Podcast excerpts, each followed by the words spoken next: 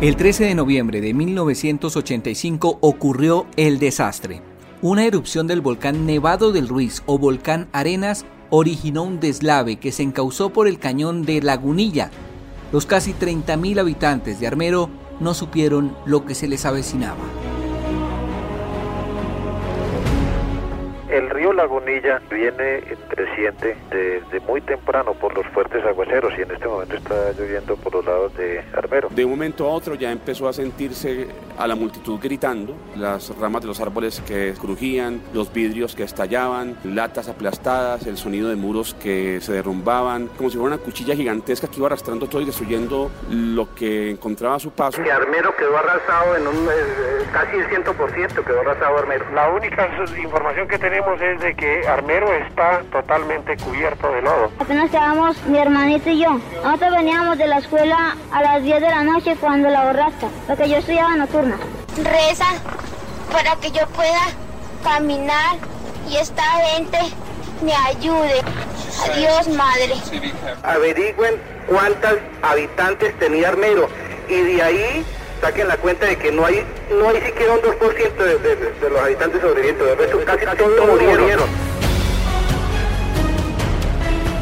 Soy Carlos Castro Arias. Hoy en nuestro podcast Memoria recordamos la tragedia de la que nos enteramos en la mañana del 14 de noviembre de 1985, pero que comenzó el día anterior, cuando la erupción del volcán Nevado del Ruiz o volcán Arenas desencadenó una luz que sepultó a la población de Armero.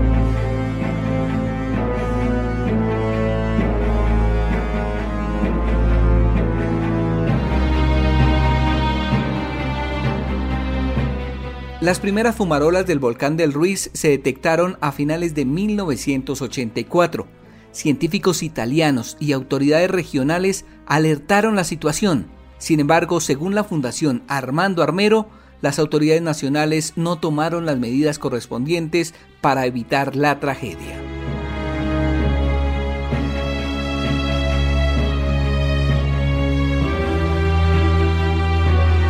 Para hacer memoria de lo ocurrido en noviembre de 1985, abrimos los archivos sonoros de Caracol Radio y contactamos a algunos sobrevivientes como Víctor Cubillos, autor del libro No íbamos para Armero, Leopoldo Guevara, integrante de la Defensa Civil Regional y piloto de la avioneta que visibilizó el desastre en el amanecer del 14 de noviembre, Eduardo Torres, un albañil sobreviviente, y Francisco González, de la Fundación Armando Armero.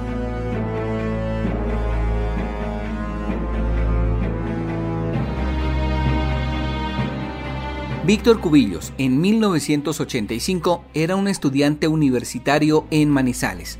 Junto a sus compañeros de clase adelantaban un trabajo de campo cerca de Armero. Cursamos el cuarto semestre de la carrera de geología en la Universidad de Caldas. Nuestro profesor era un geólogo, Jorge Dorado Galindo. Por iniciativa de él decidimos visitar la localidad de Falan en el sitio del Cerro Gordo. A eso de las 3, 3 y media de la tarde empezó a llover ceniza del cielo pero a diferencia de la que nosotros conocíamos en Manizales, esta ceniza que nos tocó en Falan era ya como arenosa, era mucho más gruesa, caía copiosamente y se nos impregnaba en el cabello, en la piel. Ahora, Eduardo Torres, el albañil. Estábamos haciendo unas viviendas en un barrio que llamaba 20 de julio. Estaba haciendo un sol como de esos soles que nunca se habían visto. A eso de las cuatro y media, una nubecita tapó el sol y por ahí al cuarto de hora me di cuenta que había como un hongo, como la bomba de Hiroshima, se levantó eso y, a las 5 empezó a caer ceniza. Siguió cayendo ceniza. A partir de las 7 de la noche vino el agua con ceniza. Nos instalamos en unas residencias llamadas La Popular. A eso de las 9 de la noche salimos a dar una caminata por el centro del pueblo, todavía seguía lloviendo. Había rayos, había truenos, había mucho viento, el ambiente era frío.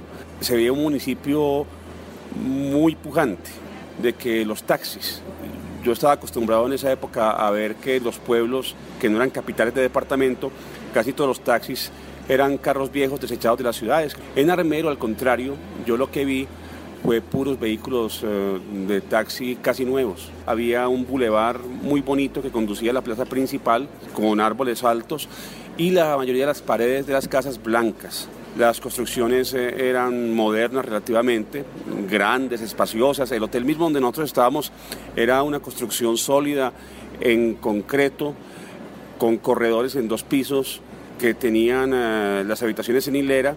Otra particularidad que recuerdo mucho es que justo enseguida la residencia de la Popular, desde que salimos la primera vez hasta que ya llegó el último momento en que vimos eh, la calle, había una funeraria todo el tiempo abierta, a plena luz con sus ataúdes exhibidos. Había un ataúd negro reluciente en toda la puerta.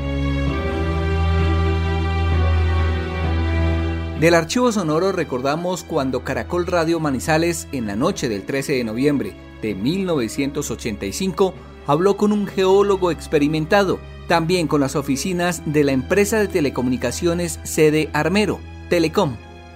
A eso de las 9 de la noche aproximadamente se presentó otra explosión, o mejor otra serie de explosiones que produjeron pues unas cantidades importantes de ceniza y lo peor que se había esperado, mm, descongelaron o, causaron deshielo de parte del volcán nevado y mm, produjeron las borrascas sobre los ríos que allí nacen. Muy buenas noches. Sí, eh, aquí habla gerente de Telecom de Armero. Sí, señor. Eh, mm, bueno, aquí la situación pues, es de relativa calma, ¿sí? En este momento A eso de las 10 exactamente empezó a llover arena. Arena en cantidades. Más o menos cubrió la superficie la cubrió en un nivel de 10 centímetros. Después eh, prendimos la emisora y lo único que decía que eso eran eventos naturales, que simplemente nos tapáramos la nariz con un pañuelo húmedo, prendiéramos ventiladores y que eso era muy normal. Eso era un, ente natural que, que no iba a generar ningún problema. Y seguidamente a las, eso fue más o menos a las 11 y 10 minutos, a las 11 y 13 minutos entró el pueblo y se llevó la planta, o sea, la subestación de energía y empezó a tronar y, a arrasar. Es que mira, el río Lagunilla viene creciente desde muy temprano por los fuertes aguaceros y en este momento está lloviendo por los lados de Armero. Entonces el agua si entraba en este momento ahí a la población, es una región bastante plana y entonces eh, la gente tiene que prevenirse de evitar de cruzar el puente hacia la parte occidental y en el el agua pues próximamente estará llegando ahí a la población de Honda, entonces que se corran hacia la parte Dorada, que es una parte más segura, más alta. Como a eso de las 11 más o menos nos regresamos definitivamente hacia el hotel, hacia la residencia de la Popular. Estábamos en esa tarea cuando de repente nos quedamos sin fluido eléctrico. Todo quedó oscuro así en silencio y ahí, en ese instante, eh, mi compañero José Fernando Vallejo, mi compañero de cuarto, él decide bajar al primer piso en busca de una vela. Él pensaba, pues, y yo también, que eso era algo pasajero, que seguramente por los rayos había habido por ahí un transformador que se había saltado, cualquier cosa. Hasta ahí lo vi.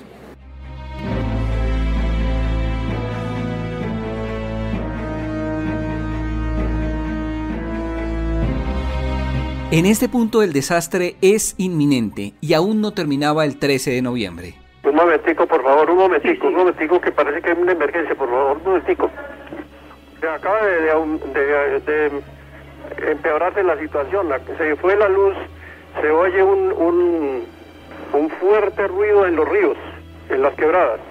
En este momento hay un fuerte, un fuerte sonido del agua, parece que hay represas sobre el río Gualí.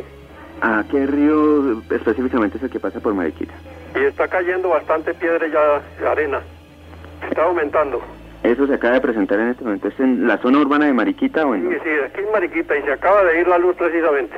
Yo me fui caminando así como estaba, descalzo, con una mera pijama puesta, no saqué absolutamente nada, y me acomodo en el primer peldaño de las escalas. De ahí hacia arriba estaban completamente llenas, por la sencilla razón de que la puerta que comunicaba y que daba acceso a la terraza tenía un candado puesto. Yo creo que fui el último que arribé ahí.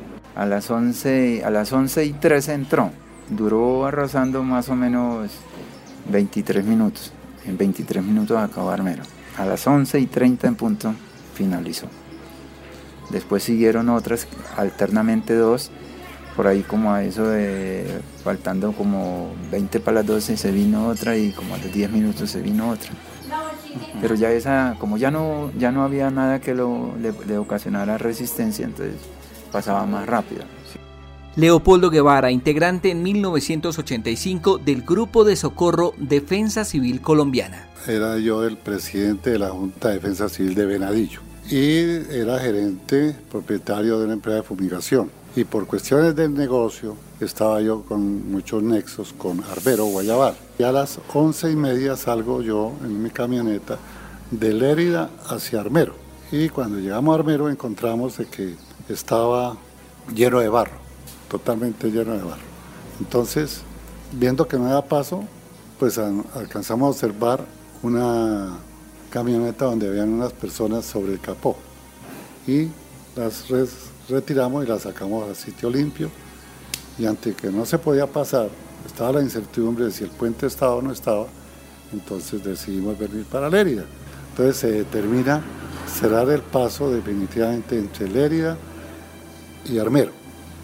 Avisamos eso a Ibagué, Ibagué hace lo propio, cierra el paso de Ibagué hacia Lérida y no únicamente pasaban cuerpos de socorro, policía, ejército, pues, defensa civil, Cruz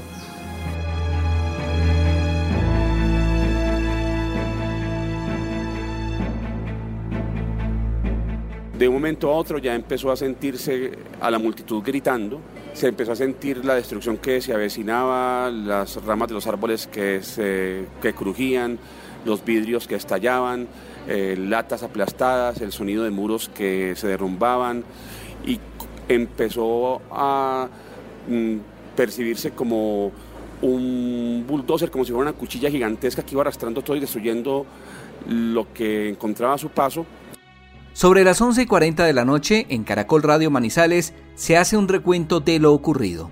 a partir de la, de la erupción del Nevado del Ruiz, pues ha habido una fuerte creciente hacia el río Chinchiná y el municipio de Chinchiná, según la información de los radioaficionados, está eh, más o menos incomunicado. El puente viejo que existía antes se lo ha llevado y estamos tratando de averiguar más o menos la altura de la creciente que tiene el río Chinchiná en este momento. Estamos tratando de hacer contacto con los radioaficionados y que nos estén pasando una información periódica, pero el municipio de Chinchiná sí se ha visto afectado.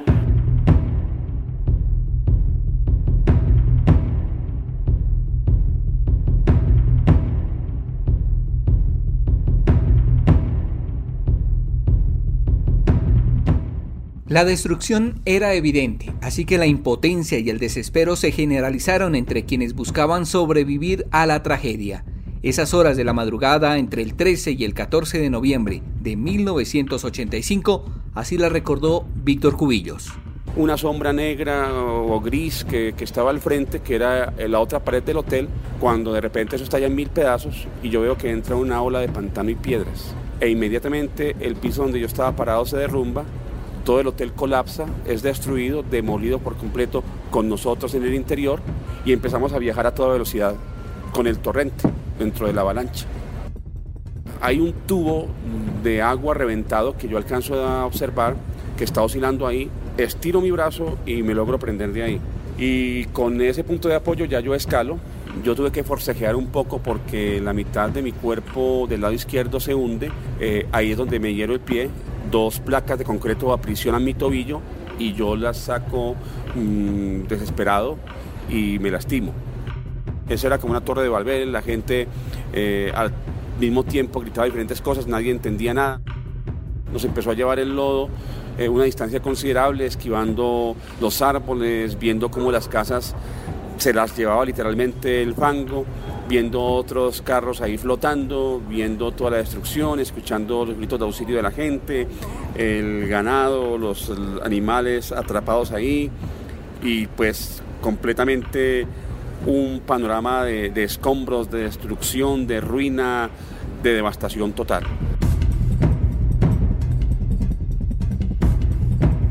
Con el fango hasta la cintura, la prioridad para Víctor Cubillos era buscar un lugar que fuera seguro. Ese fango era como tibio, no era nada desagradable la sensación de estar ahí adentro, era como una gelatina y uno iba gateando poco a poco, uno se podía inclusive sostener erguido sobre algún tronco, etcétera.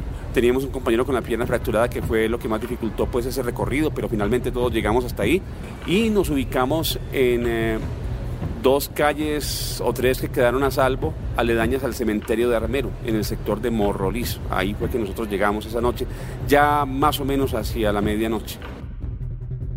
Nosotros amanecimos esa noche en eh, una puerta entreabierta en una calle que ascendía hacia el cementerio, porque esa era una zona de ladera, por eso no llegó el Lajar hasta allá y la cubrió, porque quedaba ya en el pie de la cordillera y era como la zona de tolerancia del pueblo, era un barrio marginado en la zona pues alta. Cuando amanece, nosotros nos damos cuenta que estamos en una isla. Estamos completamente rodeados de lodo por todas partes, todo está destruido, hay mucha gente herida, mucha soledad ahí en cuanto a los ocupantes de las viviendas, todo el mundo se había ido, había clausurado sus puertas y ventanas.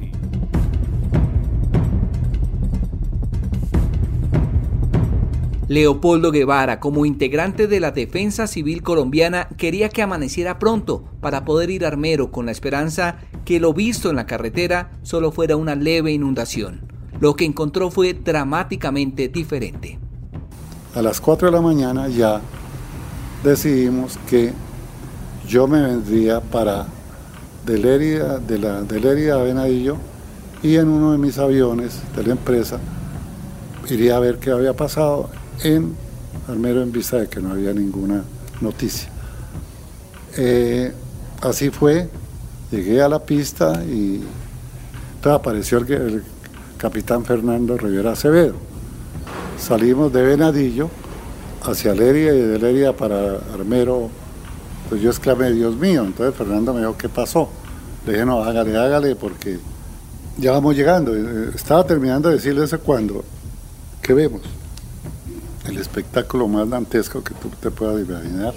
En ese momento yo veo la mayoría de gente de, que vive en Armero semienterrada, de la cintura para abajo, del pecho para abajo, levantando los brazos y pidiendo auxilio.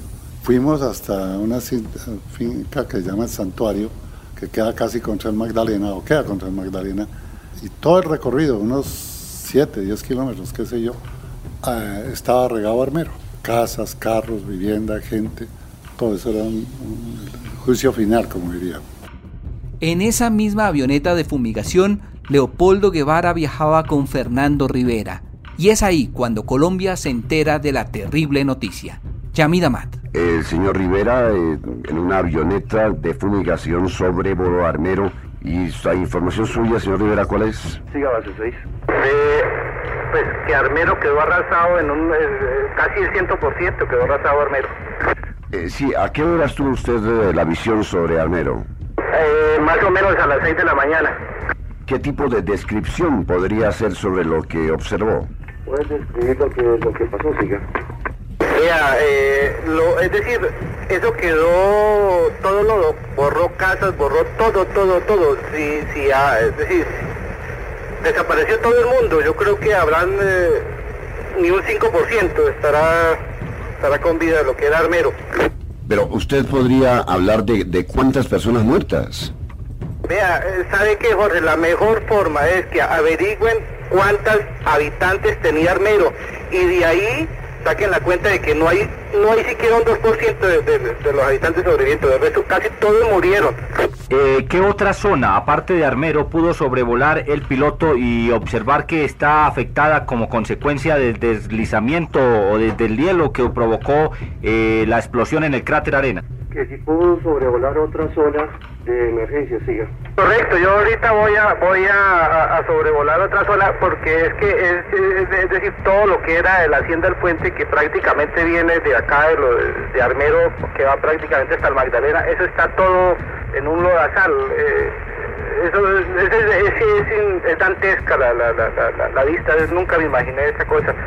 Y hay unas personas, alcancé unas personas más arriba, ya hacia el lado de la... de de, de, qué, la serranía ya, eh, un muro y ahí hay como unas cuatro personas que estaban en una azotea. Pero no es más, no sé, no sé, creo que sí, lógico que hay sobrevivientes ahí, pero no sé cuántas personas. Ahora, eh, señor Rivera, ¿qué tipo de aviones, preguntaba hace un momento a Alfonso, podrían aterrizar en la pista de la sierra? ¿Puede decir qué tipo de aviones puede aterrizar en la pista de la sierra, Sigue? No, únicamente monomotores, pero aviones muy pequeños, ¿ya? O, o bimotores, un tipo azteca o alguna cosa, pero no sé la pista de Mariquita, porque la pista de Mariquita pues queda más, eh, es decir, es mejor para aviones ya grandes. Eh, ¿Las casas afectadas por el lodo están totalmente tapadas o están parcialmente tapadas por el lodo? Las casas afectadas por el lodo están parcialmente o totalmente eh, tapadas, siguen. Vea, es que no se ve casas, no se ve casas, quedó arena, eso quedó desaparecido, totalmente desaparecido, Armero. Es decir, lo único que quedaron son 100 casas, es que no se ve ni muros, ni árboles, ni nada, quedó eso una playa gigantesca.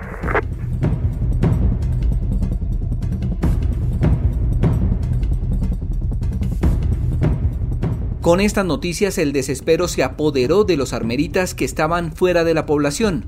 Uno de ellos el periodista Francisco González, creador y promotor de la Fundación Armando Armero, que desde el año 2000 hace lo que más puede para ubicar a los niños que fueron entregados sin control a adoptantes desconocidos. Francisco recuerda así esa mañana del 14 de noviembre de 1985. Para entonces la única opción era la radio. Como muchos armeritas nos, despertamos ese jueves por la mañana con la noticia de Yamida Amada entrevistando al piloto Fernando Rivera, que decía que eh, Armero había desaparecido, que no existía. Eh, yo pienso, yo personalmente no creí eso, como así que el pueblo desapareció, si yo acabo de venir este domingo, ¿cómo va pues a desaparecer? ¿Sí? Eh, los de Armero no eh, teníamos conciencia de lo que iba a pasar. Había un problema educativo en Armero y que todavía sucede pues en Colombia. Yo estudié en el colegio, por ejemplo, americano en Armero y sé por muchos compañeros de otros colegios, nosotros sabíamos de memoria dónde desembocaba el Sena, el Mississippi, sabíamos la historia de los grandes ríos, del Nilo, pero no sabíamos la historia de nuestro río Lagunilla, que ya había acabado por una erupción del volcán Nevado del Ruiz, la primera en 1595 y la segunda en 1845 ya había arrasado con el territorio que antes era armero. O sea, estamos hablando de una tercera tragedia, un tercer desastre. Tenemos comunicación con el señor Francisco Velázquez. Él a su turno ha logrado enlazar con un radioaficionado ubicado muy cerca de lo que era el pueblecito de Armero. Señor Velázquez, intente usted la comunicación, por favor. Bueno, Yamil, buenos días. Eh, yo le puedo reportar en este momento lo siguiente. El, el pueblo, yo creo que es más fácil contar los sobrevivientes que, lo que los que están allá. Se está pidiendo con carácter urgente que por favor los helicópteros recojan a las, eh, vayan a, la operación rescate y que el personal especializado para eso recojan eh, gente que está en medio del fango, ya que el fango está aproximadamente eso llegando a la cintura del cuello, que a la cintura y al cuello, porque ahí el, el paisaje es muy desolador. Yo creo que eh, hasta este momento están entrando pues las primeras expediciones. Eh, ¿Qué otra información necesitarías? Pues aquí estamos nosotros teniendo, señor Velázquez, que hayan muerto por lo menos 20.000 personas como consecuencia de este espantoso desastre que hizo desaparecer a Armero. ¿Usted qué información tiene? Bueno, eh, solamente se ve lodo. Ah, en este momento se puede decir de que el barrio El Carmelo, eh, ese barrio no le pasó, eh, es, uno de los más favorecidos. Y por, en, eh, por ese lado están sacando los sobrevivientes con destino hacia Mariquita. estamos iniciando una lista de las personas que se reportan, porque es más fácil contar los sobrevivientes, como dije en principio. Entonces, Estamos preparando la lista para que la gente sepa de quiénes se encuentran y a dónde fueron desplazados. Eh, hasta este momento están empezando a entrar las primeras personas, pero no se puede contar en este momento ni se puede hacer ninguna evaluación, ya que las informaciones que nos han dado son algunos radioaficionados que están mirando eh, más o menos a unos dos kilómetros de la zona. Y los primeros que entraron hasta ese sitio, que son dos personas, apenas están haciendo los primeros contactos y a ver cómo estabilizan los montajes de comunicaciones.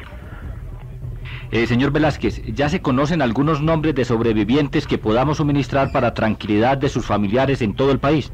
Bueno, el primer contacto, eh, la familia de Denis López, de Camila y Margarita Díaz, que se encuentran bien. Ese fue el primer contacto y se nos cortó de la comunicación en ese momento.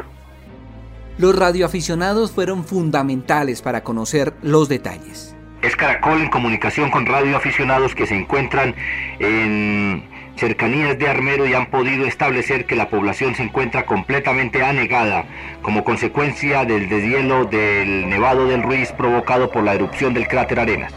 Eh, señor Córdoba, ¿usted diría que, de acuerdo con los informes que le está suministrando su colega radioaficionado sobre la situación en Armero, estamos en, las puertas de una gran tragedia?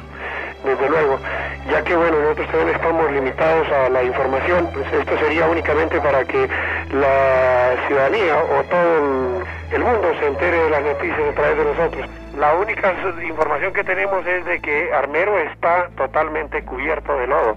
No ven casas en el momento, ya que la única persona, como le comento de nuevo, es nuestro, nuestro colega y amigo que es la chica 6 BXJ, quien está cubriendo desde muy temprana hora esta información y nos ha colaborado, pues desde luego nosotros como radio aficionados debemos de colaborarle a él para que así mismo todo lo que podamos ah, llegue allí para beneficio de los eh, damnificados. ¿siga?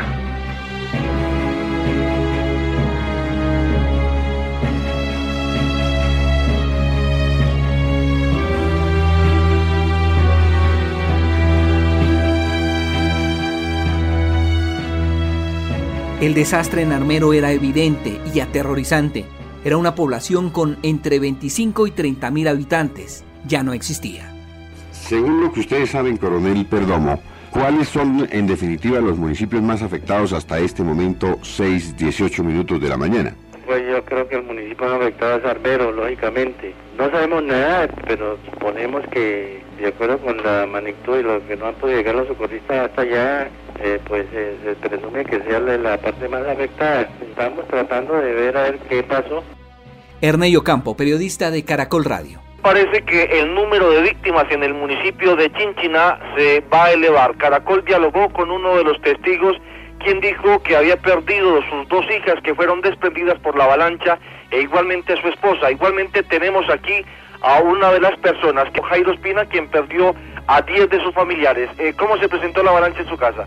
Papi, nosotros estamos, nosotros estamos acostados cuando llegó Satupi, nosotros nos obligamos a salir los tres hermanos nomás. ¿Cuál es el nombre de sus diez familiares que fueron arrastrados por las aguas del río Chinchina? La mamá llama Morelia Sot y dos hermanas, Orfilia Albani. ¿Los otros desaparecidos? Pequeños son Lucy, Lionel, Lina y, como cuatro más. Sí, Y allí en la zona de desastre en Chinchiná se encuentra Yesid López. Sí, efectivamente, Javier, aquí tenemos un informe con el señor secretario de Obras Públicas, Fabián Díaz Aristizábal, quien requiere un servicio urgente del otro lado de Chinchiná, pero como no hay forma de ir, Caracol le va a prestar ese servicio. Señor secretario, bien pueda. Sí, nuestra solicitud radica en que le informen a la alcaldía, al campamento de obras públicas del departamento que está en Chinchiná, que pongan los obreros, que pongan la maquinaria a trabajar de Chinchiná hacia Manizales que nosotros de, aquí estamos trabajando hacia Chinchiná. Entonces le estamos pidiendo el favor que traigan la maquinaria, que traigan los cargadores, que traigan el bulldozer, que vengan con los obreros a trabajar de Chinchiná hacia Manizales, que nosotros estamos a este otro lado. Bueno, muchas gracias por ese lado. Pero hay una información también importante porque estamos nosotros frente al barrio La Primavera que quedó semidestruido y uno miembro de la Defensa Civil nos dice que se necesita un megáfono porque hay personas heridas y están bastante confundidas. Háganos el favor, haga el favor y nos suministra el dato. Eh, muy bien, ya sé, afirmativamente nosotros estuvimos por la ladera del lado izquierdo, eh, al frente del barrio donde se fue la mayoría de las habitaciones.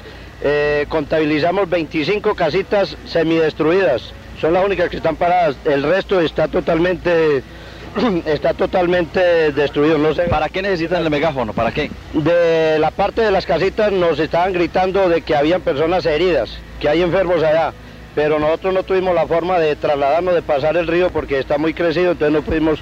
Entonces necesitamos un megáfono para comunicarnos con la gente, a ver qué es lo que necesitan. Entonces que de Manizales quien tenga un megáfono lo traiga aquí al sitio del pescador donde nos encontramos nosotros ubicados. Esa es la información que tenemos, Javier, desde este sitio trágico. Mi familia la llevó el río. ¿En qué parte del río vivían? El pescador. En el pescador. Denos los nombres de los desaparecidos, por favor. Enrique Gil, Oliva Toro, Juan Carlos Gil, Toro, Raúl Eduardo Gil Toro, Julio César Gil Toro, Gloria Nancy Gil Toro, Abraham Gil, José Gil, ¿Todos ellos desaparecieron? Sí, todos ellos. Apenas quedamos mi hermanito y yo. ¿Cómo llama su hermanito? Juan Carlos Gil. ¿Y ustedes dónde estaban que se escaparon? Nosotros veníamos de la escuela a las 10 de la noche cuando la borraste. ¿Por qué venía de la escuela a las 10 de la noche? Porque yo estudiaba nocturna, en Chinchiná.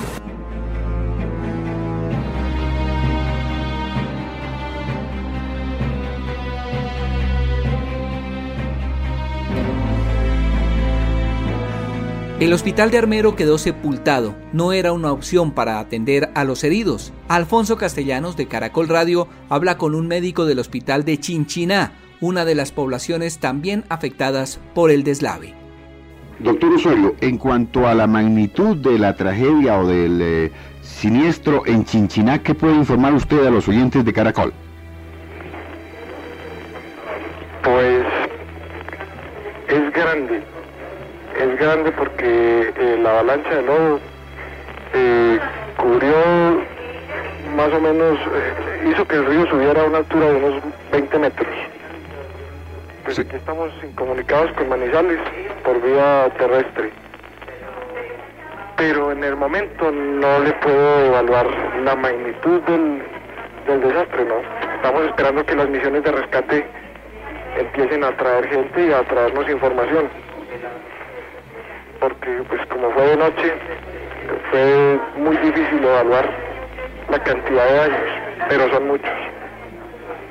Doctor Osorio, porque es que tenemos información en el sentido de que el barrio La Primavera quedó semidestruido y que también hay mm, daños muy notables en el barrio Mitre, que están ah, junto al eh, río Chinchiná. Sí, sí, efectivamente, efectivamente, pero la defensa civil pues trabajó toda la noche evacuando la gente.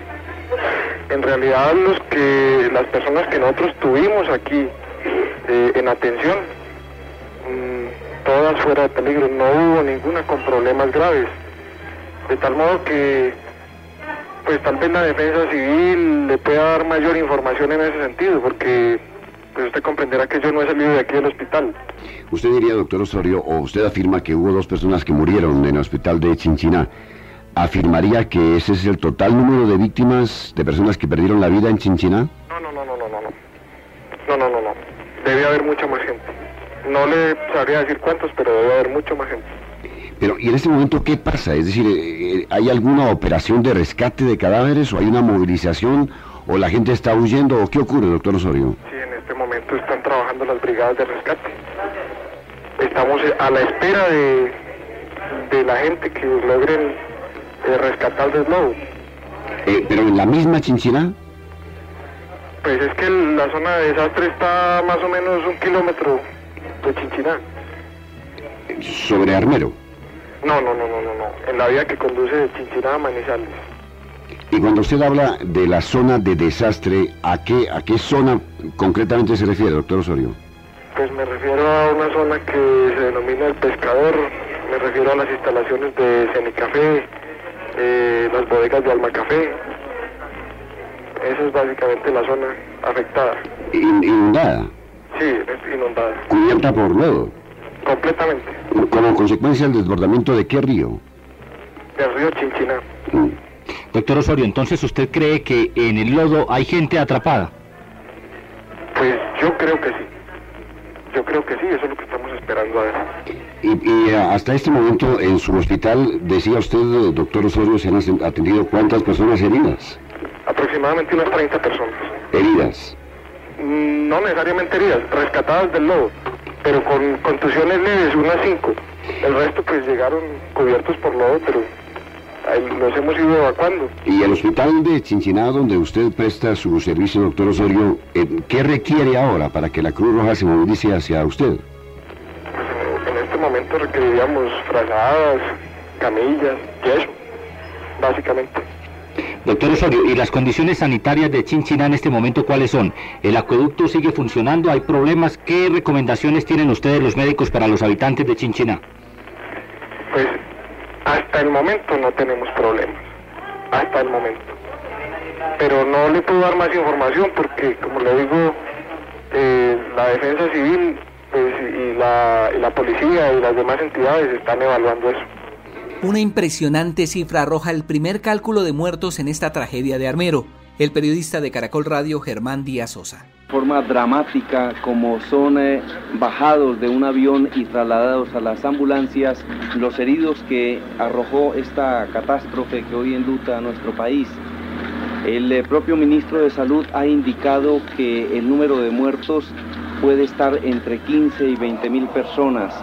Millares más de nuestros compatriotas perdieron todo lo que tenían. Pasadas las 11 de la mañana del 14 de noviembre, arriba al lugar de la tragedia el presidente de Colombia, Belisario Betancourt. Leopoldo Guevara recuerda que habló con el mandatario. Hacia eso de las 11, 11 y 20 de la mañana apareció un helicóptero blanco, era el helicóptero presidencial, eh, bajó el presidente y me, saludó diciendo, trabajando por la patria, le decía, presidente, y con el saludo nuestro que es listo, en paz o emergencia, eh, se está unos minutos ahí y, decide irse, entonces le comento que si era bueno que en el helicóptero sacara a los primeros heridos. Y así fue, sacó a los primeros niños, dejó a los 12 decanes que tenía ahí, lo estuvimos trabajando y ahí ya después empiezan a llegar los, los helicópteros de la Fuerza Aérea y particulares, y bueno, ya empieza un movimiento más, ya se disipa un poco el mal tiempo.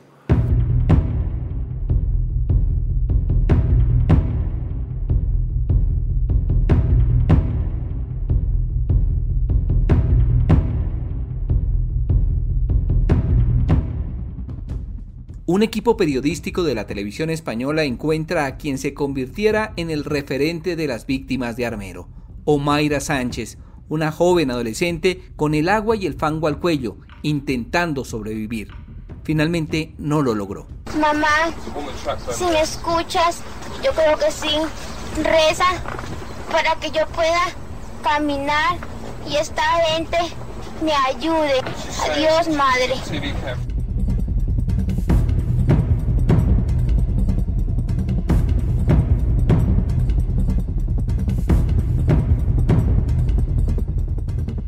Regresamos con Víctor Cubillos, el estudiante que por azar del destino terminó como afectado del deslave. Ese día seguía lloviendo, la otra situación fue que la llegada de los helicópteros se tardó. Sí pasaron desde temprano, pero ahí no tenían sitio para aterrizar, entonces continuaban derecho. Sí tuvimos certeza que nos vieron, bajaron con una cuerda a un socorrista, a un agente de la policía. No se pudo hacer mayor cosa ese día, excepto tender un camino entre el cementerio, una viga del cementerio, una columna, y las estacas de un planchón de un camión que estaba recostado ya contra el camino que ascendía a los cerros. Yo me quedo esperando el helicóptero porque me dicen que va a volver y yo no puedo caminar tampoco, yo tengo mi pie herido. Yo me quedo con la esperanza de que el helicóptero vuelva, mis compañeros se van, entonces me quedo solo otra vez y ya va anocheciendo, entonces me empieza a dar mucho miedo porque todo el mundo se estaba yendo, yo me estaba quedando completamente abandonado ahí. Entonces decido aventurarme por entre ese camino que había entendido entre el cementerio y las montañas y en ese momento yo creo que fue lo más difícil de la historia porque yo me sentí que estaba pisando cadáveres, yo sentí que estaba parado sobre piel humana, yo sentía dientes.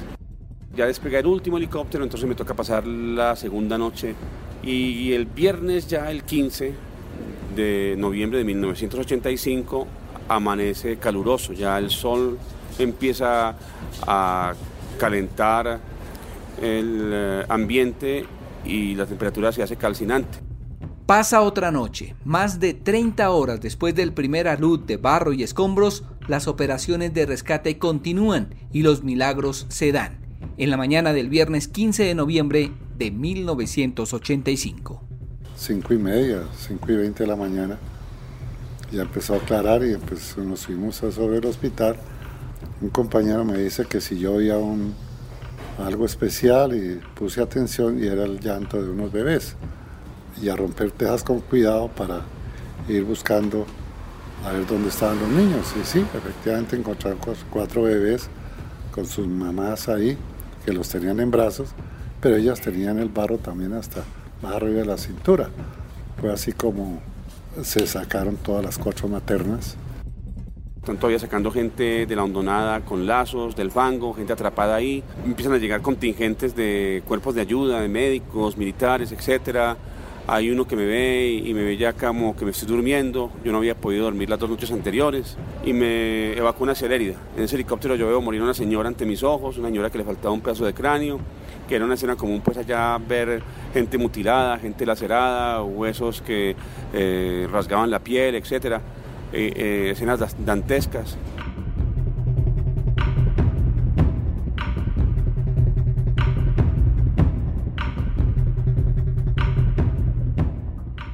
El presidente Belisario de Tancur se pronunció sobre la tragedia.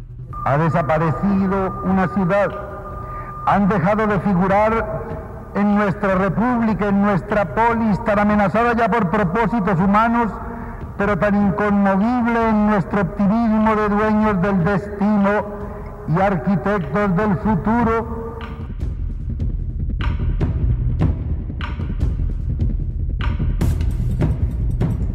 El tiempo ha pasado y las cicatrices no se borran. Quienes perdieron a su familia siempre traen a la memoria esos recuerdos luctuosos. Armeritas como Francisco González desde la Fundación Armando Armero siguen rasguñando recursos para continuar investigando qué pasó con los niños entregados en adopción sin el rigor suficiente.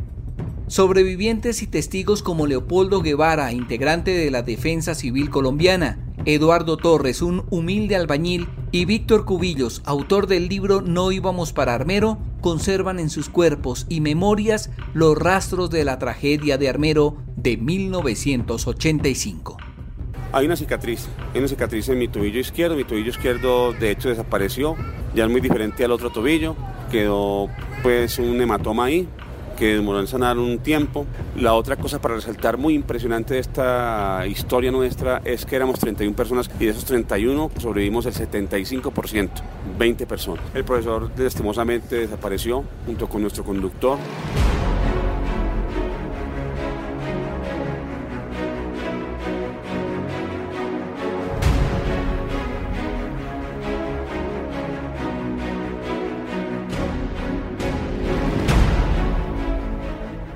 Lagunilla viene creciente desde muy temprano por los fuertes aguaceros y en este momento está lloviendo por los lados de Armero. De un momento a otro ya empezó a sentirse a la multitud gritando, las ramas de los árboles que crujían, los vidrios que estallaban, latas aplastadas, el sonido de muros que se derrumbaban, como si fuera una cuchilla gigantesca que iba arrastrando todo y destruyendo lo que encontraba a su paso. Que Armero quedó arrasado en un eh, casi el 100% quedó arrasado Armero. La única información que tenemos es de que Armero está totalmente cubierto de lodo. Apenas quedamos mi hermanito y yo. Nosotros veníamos de la escuela a las 10 de la noche cuando la borraste, porque yo estudiaba nocturna. Reza para que yo pueda caminar y esta gente me ayude. Adiós, madre. Averigüen cuántos habitantes tenía Armero y de ahí saquen la cuenta de que no hay no hay siquiera un 2% de, de, de, los habitantes sobrevivientes, de resto casi todos murieron.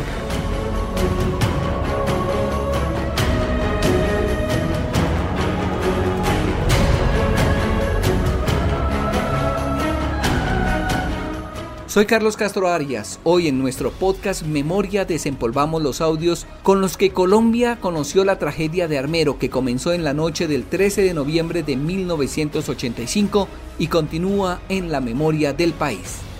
Esperamos sus comentarios en nuestras redes sociales arroba Caracol Podcast.